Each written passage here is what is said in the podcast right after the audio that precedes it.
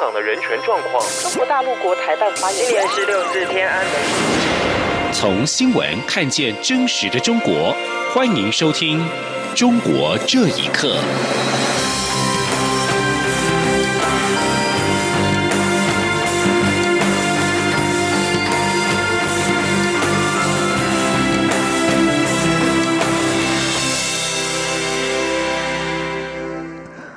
各位好，欢迎收听《中国这一刻》。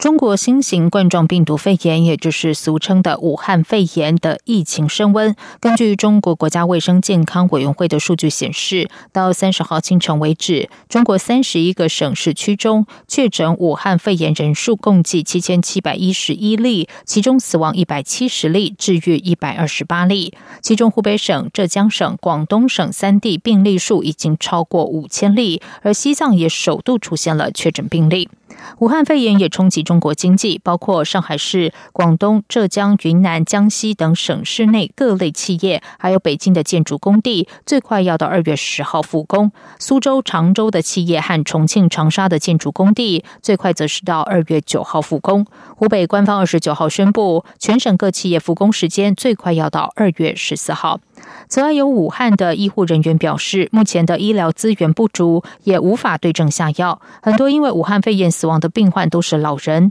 网民表示，政府到现在还在封锁网络言论，资讯不透明，让湖北人成为中共政权的牺牲品。请听以下的报道：中国新型冠状病毒肺炎确诊的人数已经突破了七千例，疑似病例有将近万人，就连西藏也首次出现了确诊病例，显示全中国都已经沦陷。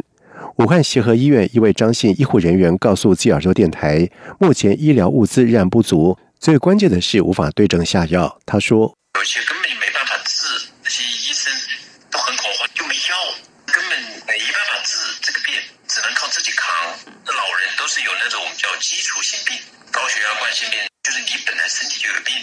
感染上了，那你就免疫细胞就搞不好，就每天都死很多，都是老的。”而在网络上，每天都有很多患者发出求救。武汉绿景花园居民胡雅丽发文说，她的父亲在二十七号确诊感染了新型冠状病毒，但是医院拒收。而目前她的家人都出现发烧症状。还有网民提供的一段影片显示，河北的公安把一户到过武汉的家庭成员软禁在家十四天，并且将住户的房门钉死。而各地政府为了阻止疫情，在路边贴出各种的标语，例如像是“湖北回来不报告的人都是定时炸弹”，“发烧不说的人都是潜伏在人民群众中的阶级敌人”等等近乎疯狂的口号。中国当局同时也加强对网络的封锁。江苏徐州网民刚子被指发表有关疫情的不当言论，被寻衅滋事罪行政拘留七天。另外，泰安市人民医院的一名急诊科的护士在微信群跟人分享医院防疫情况，被全院通报批评，认为他造成不良的影响。而网络活跃人士李女士受访表示，长期以来中国当局不去设法解决问题，而以强硬的手段打压提出问题的人。她说。不提解决的问题，只解决提出问题的人，而且人家揭露了真相之后，就会影响到他们维稳啊，影响他们渔民啊，所以他们肯定会不惜一切的手段封人口的了。说实话，这次的肺炎新的冠状病毒事件，湖北人真的只是一个中共政权的牺牲品。湖北武汉在去年十二月就出现了不明原因肺炎案例，但是直到今年的一月一号，当地有八个人被指散布有关疫情谣言，遭到警方的传唤，新型冠状病毒感染的肺炎疫情才引起各界的关注。央广新闻整理报道。武汉肺炎疫情扩散，台湾的感染人数增加到九人。蔡英文总统今天召开国安高层会议，讨论疫情的防治工作和针对经济冲击的相关应应。他要求相关单位落实人流管理，加强防疫物资的控管，提供正确的防疫资讯，并让中央地方防疫脚步齐一。同时，采取了八项措施，降低疫情对经济所造成的冲击。此外，针对台湾人滞留在武汉的情况，陆委会副主委邱垂正今天表示。目前掌握需要我政府协处返台者大约有四百人，是否派出专机接回台湾，则在和陆方沟通联系。如果有进一步消息，会对外说明。此外，截至目前为止，尚未收到我国人在武汉或湖北省有感染新型冠状病毒肺炎的案例。记者王兆坤报道。陆委会副主委邱垂正表示，从一月二十四号到三十号中午为止。海基会紧急服务专线与陆委会值班电话累计收到两百五十二通电话，大部分都是反映自己或家人、亲友滞留在湖北省，希望政府协助返台。且这些滞留国人很多都是因为短期出差、个人旅游、探亲等因素，陆续出现药品缺乏、居所不定、卫生医疗环境堪虑等问题，期待政府伸出援手。邱垂正指出，接收这些陈情电话后，便透过两岸既有沟通联系管道，向陆方表达应妥善照顾我方人员，同时也向陆方探寻可能的协处方式。如果陆方真心重视关怀我方人员的健康权益，应尽速回应我方呼吁及回应我方实际需求。媒体关注使用专机接出国人回台的问题，邱垂正表示。会持续与陆方沟通，探寻可能处理方式，以维护滞留国人的健康权益。他说：“各种方式，我们都向陆方来提出，包括您提到，是不是有专机啊接返回台啊？那么防疫呃防疫的那个管理措施等等啊，我们都有啊各种提案啊，希望能够。”给我们呃滞留在中国大陆的国人健康安全有一些具体的协助。关于人数问题，邱垂正指出，根据武汉台商协会估计，湖北省的台商与台生大约四千人，武汉市占了一半，其中包括六百位左右台生。不过，大部分台商与台生在封城之前都已回台。邱垂正说：“因为我们建立了各种的联系的这个呃机制，好，那么将留置在目将留置的国人、相关求救的民众，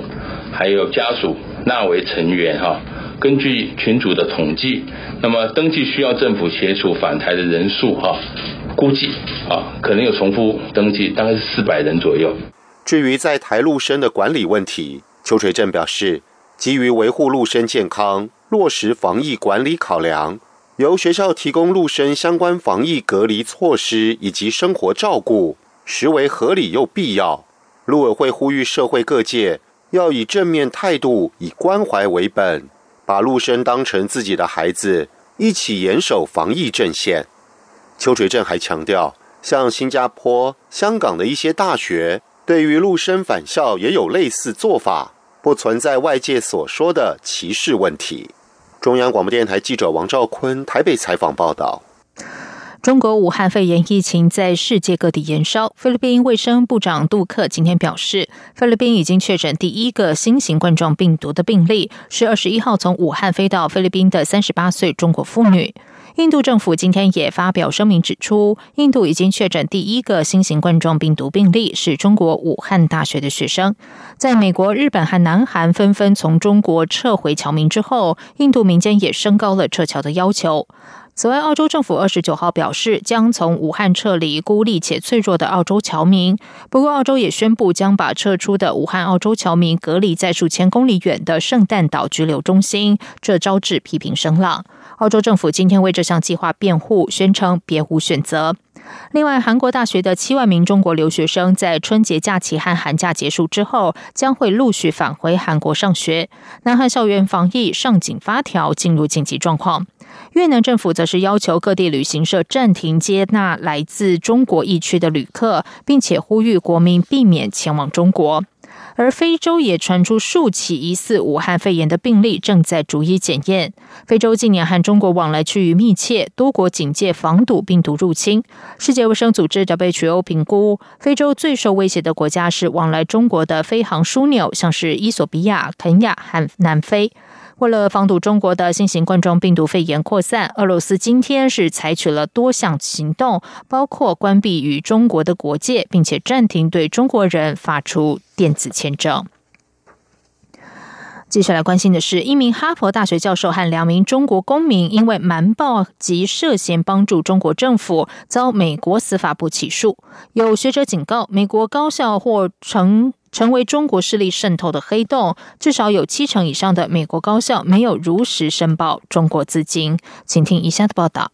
美国司法部二十九号起诉了一名哈佛大学教授和两名中国籍的研究员，他们涉嫌隐瞒与中国政府的合作关系。起诉书指出，哈佛大学化学生物系主任查理斯·利伯涉嫌对美国国防部和国立卫生研究院隐瞒他与中方机构的联系。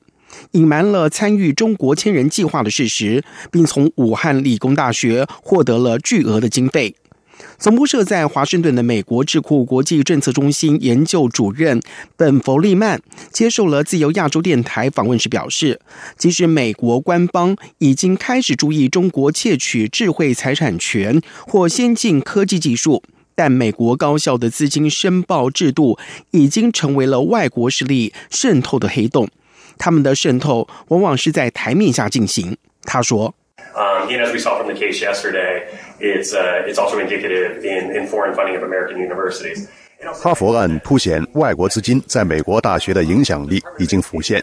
让我们看到的只是冰山一角，特别是中国、俄罗斯，他们对美国的渗透往往是在台面下进行。根据美国教育部日前调查，包括麻省理工学院、康奈尔大学、乔治城大学、马里兰大学在内的六所指标性大学，至少就漏报了十三亿美元的外国资金捐助。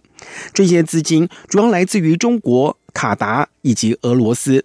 目前至少有七成以上的美国高校机构未如实申报中国资金。弗里曼表示，追查这些注入美国高校的外国资金非常的困难，因为依照现行的法规规定，低于二十五万美元的捐助不需要报备。此外，弗里曼带领的外国影响力透明度倡议二十九号发表一份调查报告，发现民主国家大多利用投资美国智库对美国政策带来影响。前二十个国家当中，除了阿联酋和卡达之外，其余全是民主国家。弗里曼受访时表示，意外的是，中国不在名单的前二十个国家之内。主要原因是美国智库本身对于接收中国资金有疑虑，以及中国不倾向用投资智库来发挥影响力。央广新闻整理报道。丹麦媒体的一幅讽刺漫画，将中国国旗画成冠状病毒的模模样，被中国当局指责是辱华，但丹麦方面坚持这是言论自由的体现。丹麦日德兰邮报二十七号刊登的一幅讽刺漫画，将中国五星红旗上的五颗黄色五角星改为五颗冠状病毒，引发中国官方强烈谴责。根据中国国家卫健委通报，中国武汉爆发的新型冠状病毒疫情已经导致七千多人感染，一百多人丧生，并蔓延到全球十余个国家和地区。中国驻丹麦大使馆二十七号发表声明，要求该漫画作者博彦森为他的辱华漫画道歉，并谴责日德兰邮报和博彦森毫无同情心，借疫情侮辱中国，严重伤害中国人民感情，超越文明社会的底线，突破言论自由的伦理边界。不过，日德兰邮报主编尼布鲁公开回应指出，不应该被我们认为没错的事道歉，而且我们本无意侮辱和讽刺，那幅漫画也无。无此意。丹麦的首相弗雷泽里克森接受日德兰邮报的采访时表示，丹麦向来保有言论自由和创作讽刺漫画的自由，这是非常强大的传统，将来也一样。丹麦外交部长科夫德表达了对中国疫情的同情，同时也强调言论自由受丹麦宪法的保护。欧盟和英国这两天就中国电信巨擘华为参与未来的五 G 建设纷纷开放，但是却有严格的限制。欧盟允许成员国在评估之后排除认为有高风险的供应商，英国则排除高风险供应商在敏感核心之外。欧盟十九号正式对欧盟成员国公布五 G 技术的相关建议。根据新指引，欧盟国家可以限制或禁止高风险五 G 供应商参与电信网络的核心零件。此外，英国有条件允许华为参与五 G 建设。加拿大内阁为此召开会议，商讨是否参考英国决定。许多专家学者认为英国的做法不智，表态反对加拿大为华为开绿灯。加拿大总理则是表示，将考虑产业竞争力和国家安全，做出最好的决定。